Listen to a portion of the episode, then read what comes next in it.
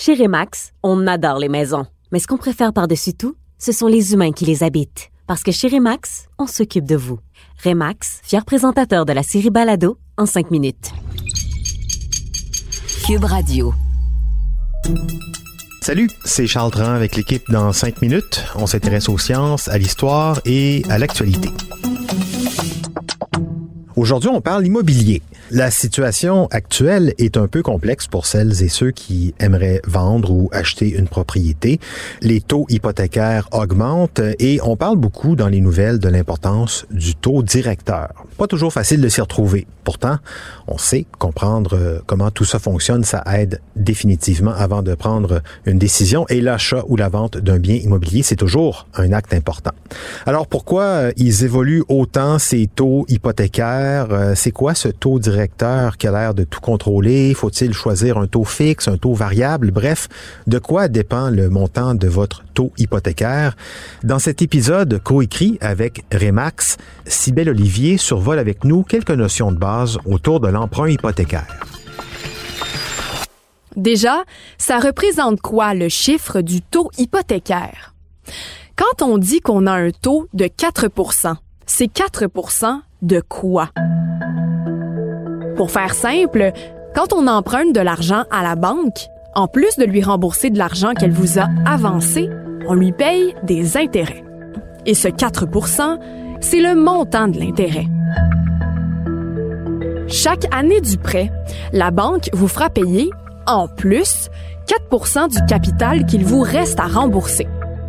Mettons que vous empruntez 120 000 à la banque à un taux de 4 pendant 10 ans.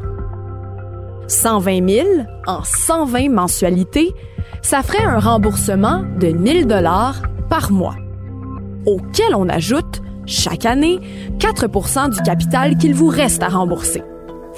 4% de 120 000 la première année, 4% de 120 000 moins ce que vous avez déjà remboursé la deuxième année, et ainsi de suite.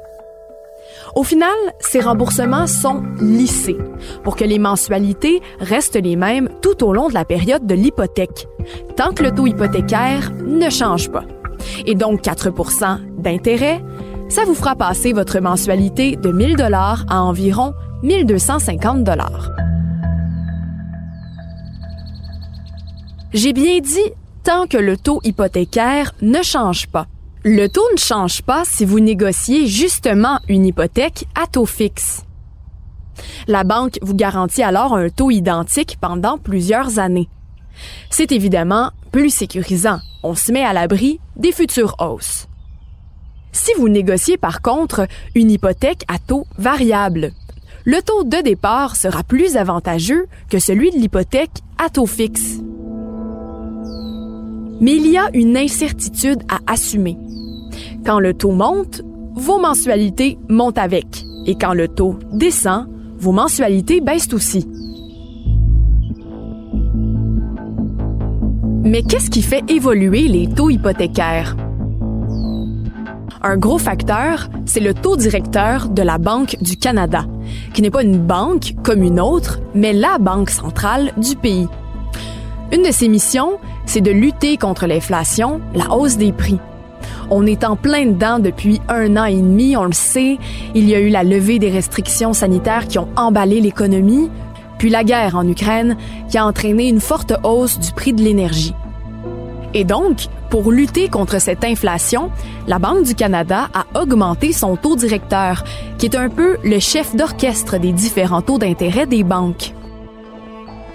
Si ce taux directeur monte, comme c'est le cas depuis un an, en passant de 0,25 à 4 les banques qui nous prêtent de l'argent haussent leur taux à leur tour. Ça rend les achats plus difficiles, mais c'est justement ça le but. Moins d'achats, donc moins de dollars en circulation, donc des dollars qui ont plus de valeur, donc des prix qui augmentent moins. À noter que la Banque du Canada estime que l'inflation devrait considérablement diminuer cette année, donc peut-être qu'elle cessera bientôt d'augmenter son taux directeur. Mais il n'y a pas que la Banque du Canada qui influe sur votre taux hypothécaire. À partir de cette base, votre banque le module aussi en fonction de ses propres besoins. Un exemple. Quand l'économie va bien, les entreprises cherchent à emprunter de l'argent auprès d'investisseurs. Conséquence, les banques, pour attirer les investisseurs chez elles plutôt que chez les entreprises, doivent proposer des taux d'intérêt élevés pour promettre un plus gros retour sur le placement. Ça va coûter de l'argent aux banques. Et pour payer ces frais, elles vont imposer un taux hypothécaire élevé à quiconque veut leur emprunter de l'argent. Et l'inverse, bien sûr, est aussi vrai. Quand leurs frais sont moindres, les banques baissent leurs taux, ce qui leur permet d'attirer davantage les gens qui veulent emprunter.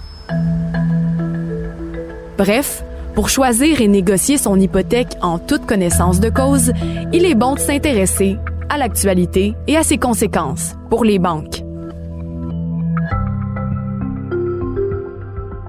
Oui, c'est sûr que ce n'est pas une science exacte, mais n'oubliez pas ce qu'on dit. Au final, le paiement de votre hypothèque chaque mois, ça ne devrait pas dépasser plus d'un tiers de votre budget. Sinon, vous aurez du mal à joindre les deux bouts. Merci, Sybelle Olivier. C'était en cinq minutes.